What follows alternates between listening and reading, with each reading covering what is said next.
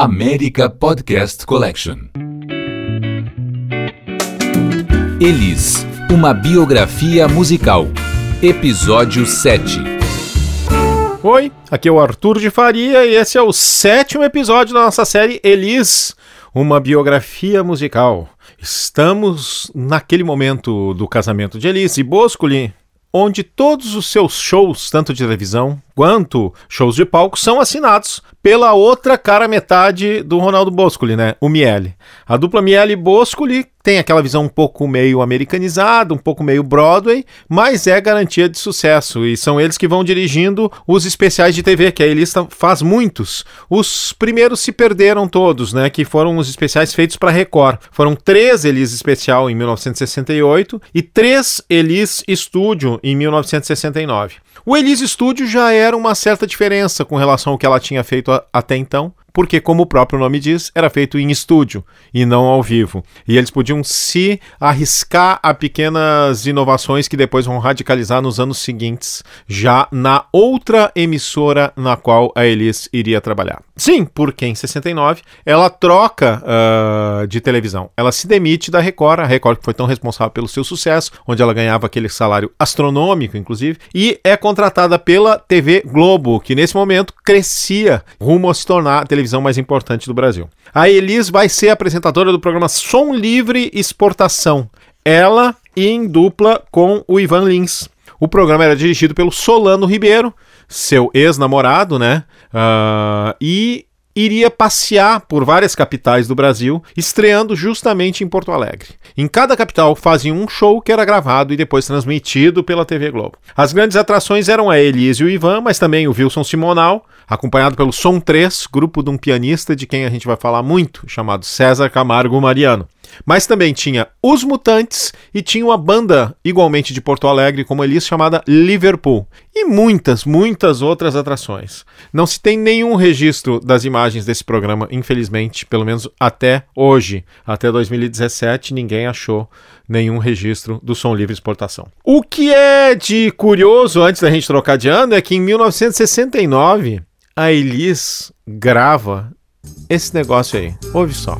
Pelé, Oi. canta um negocinho pra gente. Canta. Não dá pra me cantar, Elisa. Eu não tenho voz pra cantar. Mas canta, Pelé. Me disseram que você toca violão tão bem, meu Todo filho. lugar que eu chego, todo mundo quer que eu toque violão. Mas canta pra mim. Bom, eu vou dizer pra você por que que eu não vou Por que que foi? cantar. Então Ah, presta atenção. Por que que foi? Outro dia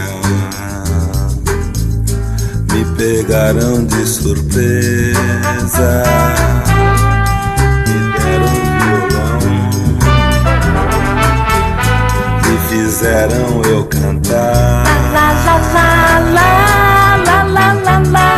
Eu todo desajeitado, Ai, tudo desajeitado. cantando tudo Ai,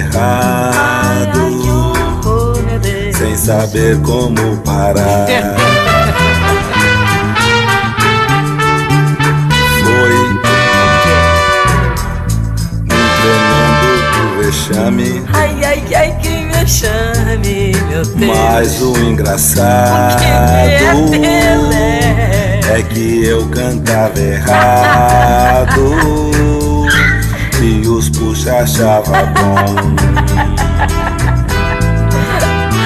Estava o rádio, Ah, estava o rádio, jornal e a televisão. jornal e a televisão.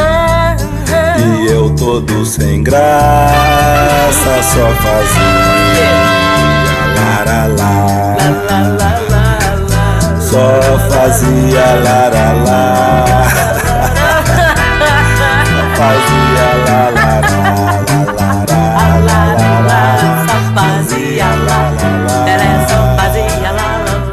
Sim, gente, é o Pelé.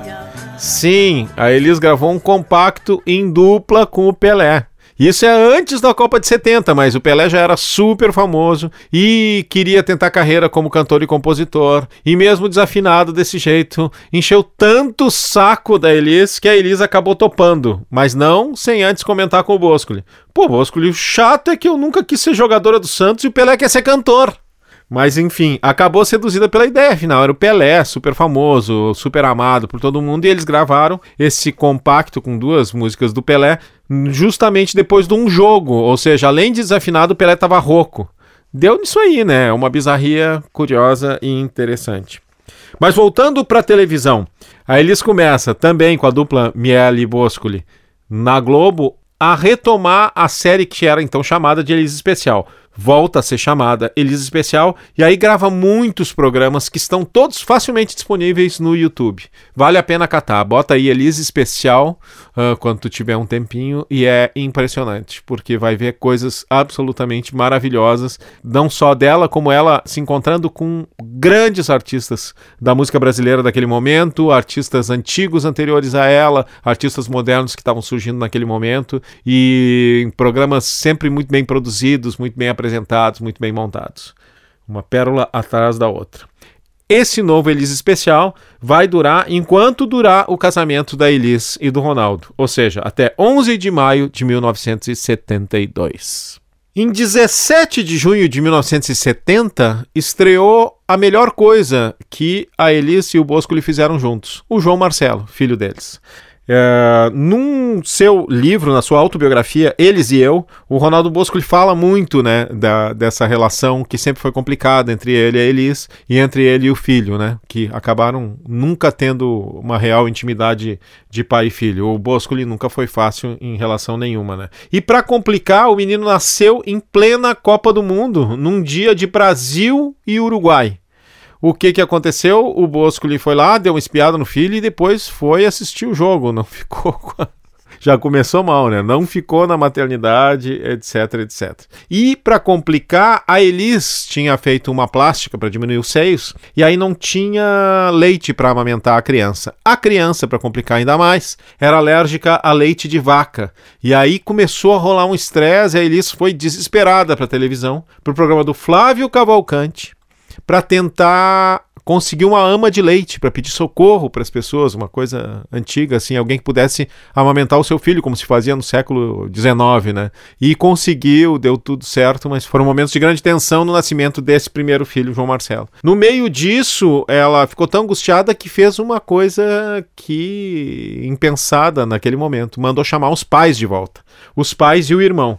Os pais dela e o seu irmão Rogério tinham voltado para Porto Alegre, numa das tantas brigas de Elis com a família, né? E dessa vez eles voltaram contra a vontade do Boscoli. Ele, Boscoli, achava que a Elis era absolutamente explorada pela família. A família achava que a Elisa era absolutamente explorada pelo Boscoli. O Boscoli só referi se referia à sogra como aquela víbora e ao sogro como aquele bêbado. Então vocês imaginem a beleza que foi. O que o evitou um desastre maior foi que o Bosco lhe convenceu a Elisa que pelo menos eles morassem bem longe. Então eles foram morar no Rio de Janeiro também, mas bem longe. Tem inclusive uma história cheia de versões, que ninguém sabe a versão verdadeira, de que o pai da Elis teria dado um tiro que não pegou no Ronaldo, quando a Elis teria ligado para o pai dizendo que o Ronaldo teria batido nela. Enfim, entre tapas e beijos, é fogo, é desejo, e eu não me lembro o resto da música, felizmente. Bom, ela conta uma parte dessa vida uh, numa carta para uma ex-professora de português do Colégio Dom Diogo de Souza, em Porto Alegre, a Aida Ferraz. Uh, vocês imaginem, então, a mulher que é a cantora mais importante do Brasil, super famosa, uh, né, já uma mulher casada, né, com um filho, mandando uma carta para o professor de português para falar da vida. Esse é um, um, dos tantos retratos tão pungentes uh, dessa pessoa, tão cheia de contradições. Em determinado momento da carta, ela diz: No decorrer dos últimos seis meses, fiz o impossível Uh, tomei, sob todos os aspectos, uma atitude de completa passividade. Ela está falando do casamento, né? Até o momento em que viver gritou mais alto que tudo. Eu quero viver sem traumas, sem neuras, sem complexos. Desfrutar dos direitos de ter 24 anos, ser feliz, morar bem, ter amigos, ter dinheiro e amar. Se pelo menos eu ainda amasse o, o Ronaldo, não deixe de me escrever, eu estou esperando, e tomara que tenha feito claros os meus problemas. Caso contrário, explico tudo de novo, respondo tudo, faço qualquer coisa. Tenho uma vontade incrível de acertar. Mil beijos e a maior saudade, sua sempre, Elis. O Milton Nascimento é uma testemunha também desses momentos muito tensos do casamento, né? O Milton é padrinho do João Marcelo, uh, sempre ele e a Elis se conheciam desde a adolescência, como a gente viu nos episódios anteriores, né? E nessa época ele estava muito duro, né? Ainda não tinha tido um, um, primeiro sucessinho com Travessia, mas depois tinha ficado abandonado assim pela mídia, não tinha muito público e tal. E a Elis chama ele para passar um Natal com eles no Rio. Ele morava em São Paulo. Uh, não tinha dinheiro para passagem, aí eles pagam a passagem e aí diz o Milton. Ela me botou num hotel de Copacabana, ali perto da praia, e eu passei o Natal com ela e a família. E pude testemunhar assim, nessa noite, a Elis chorando de solidão. Com a família, ela, ela chorou praticamente a noite inteira. Eu convivia com muita gente em São Paulo e a moda era falar mal da Elis, porque ela era geniosa, isso, aquilo, não levava desaforo para casa. Ninguém nunca pensou que era uma mulher muito sozinha, muito nova, com uma enorme responsabilidade na mão e com muita gente em cima querendo sugar e, inclusive, acabar com ela. O final do casamento com Ronaldo do Bosco foi coroado de estupendas baixarias. Uh, de um lado, a cena clássica, né, já contada muitas vezes, da Elis arremessando pela janela os discos da coleção de Frank Sinatra que o Ronaldo tinha. E como o próprio Ronaldo dizia, eu gosto mais do Frank Sinatra do que de mulher. Aí eles foi arremessando um por um os discos pela janela uh, da sua casa. E, por outro lado, a baixaria final do Ronaldo foi chegar à conta do motel, frequentado por ele e outras moças, e singelamente pago com o cartão de crédito da Elis. A gota d'água foi quando ela foi buscar ele em mais uma internação, né, para curar da bebida. Era moda uh, entre a turma do Ronaldo, Vinícius de Moraes, o Baden Powell, o Grande Otelo se internarem na clínica São Vicente para desintoxicação. E nessa vez aí eles foi buscar o Ronaldo, pagou a conta, ele discutiu com ela e aí ela achou que era o limite e eles finalmente uh, se separaram e ele nem volta para casa. O resultado imediato, quando ela chega em casa, é que ela se livra de tudo o que tinha, bota fora tudo o que tinha do casamento deles dois. Isso seria perdido para sempre se a empregada da casa não tivesse recolhido do lixo. E quando o João Marcelo tinha já quase 30 anos de idade, ela um dia apareceu e deu de presente para ele uh, todas as coisas que ela tinha guardado, inclusive a carteira de trabalho da Elis, que quando ela saiu da TV Globo, ela jogou no lixo e disse pra, pra faxineira, pra empregada, né? Cansei de ter patrão. Apesar disso tudo, o Ronaldo sempre falou muito bem da Elis. Na sua autobiografia, que é um livro bem sincero, né? Ele estava doente, sabia que ia morrer, então ele não tinha mais a quem enganar não precisava enganar mais ninguém, né? Uh, ele é de uma sinceridade impressionante. Ele fala sobre a Elis o seguinte: a Elis tocava a vida de ouvido. A gente dizia uma coisa para ela, ela dava a volta e pouco depois já começava a ensinar o que tinha aprendido. Pessoas que não têm uma estrutura básica têm ódio das testemunhas. E eu era uma testemunha de Elis. Isso criou ressentimento, ódio. As testemunhas são perigosas. Uh, fazíamos coisas estranhas e bonitas. Ela foi a mulher que eu mais gostei totalmente. Eu nunca conheci ninguém mais inteligente que eles. O Ronaldo Boscoli saindo, o candidato óbvio ao posto de marido de Elise era quem? Nelson Mota, o cara que sempre sonhou em ser Ronaldo Boscoli. O próprio Boscoli uh, diz do, do Nelson nos, nessa sua autobiografia chamada Eles e Eu, né? O Nelson era um cara que tinha uma frustração enorme porque queria ser eu. Ele tinha produzido os últimos dois discos da Elis, como a gente viu no episódio anterior, né? O Em Pleno Verão e Ela. E aí, nos meses antes da separação, o Ronaldo Boscoli em São Paulo, a Elis e o Nelson Mota na sua casa de sonho, uh, à beira-mar. Uh, eles tomam uma mescalina que o Tim Maia tinha trazido. E aí rola um clima e tal, e os dois se pegam, e finalmente o Nelson Mota conta o seguinte. Ficamos abraçados debaixo da manta e começamos a nos beijar. Na manhã ensolarada, voltando para casa, minha cabeça e meu coração pareciam que explodir, simultaneamente, de alegria e de pavor. Completamente apaixonado por Elise, carregando uma culpa monstruosa, pensando em Ronaldo e em Mônica. Mônica era a mulher do Nelson Mota. Nelson Mota e a Mônica tinham se casado e quem eram os padrinhos? A Elis Regina e o Ronaldo Bosco. Conclui o Nelson Mota. Eu me sentia um canalha vocacional de Nelson Rodrigues e o homem mais feliz do mundo. Era óbvio que a Elis e o Nelson Mota iam ficar juntos, né? O Nelson tinha mostrado um mundo novo para Elis, era uma versão bem mais jovem do Ronaldo Bosco e tal. Era óbvio para qualquer pessoa, menos para Elis, porque quando eles planejam fugir juntos, um dia o Nelson Mota recebe um telefonema da Elis e ele conta. Dura, seca, formal, com a voz mais grave do que nunca, estranhíssima.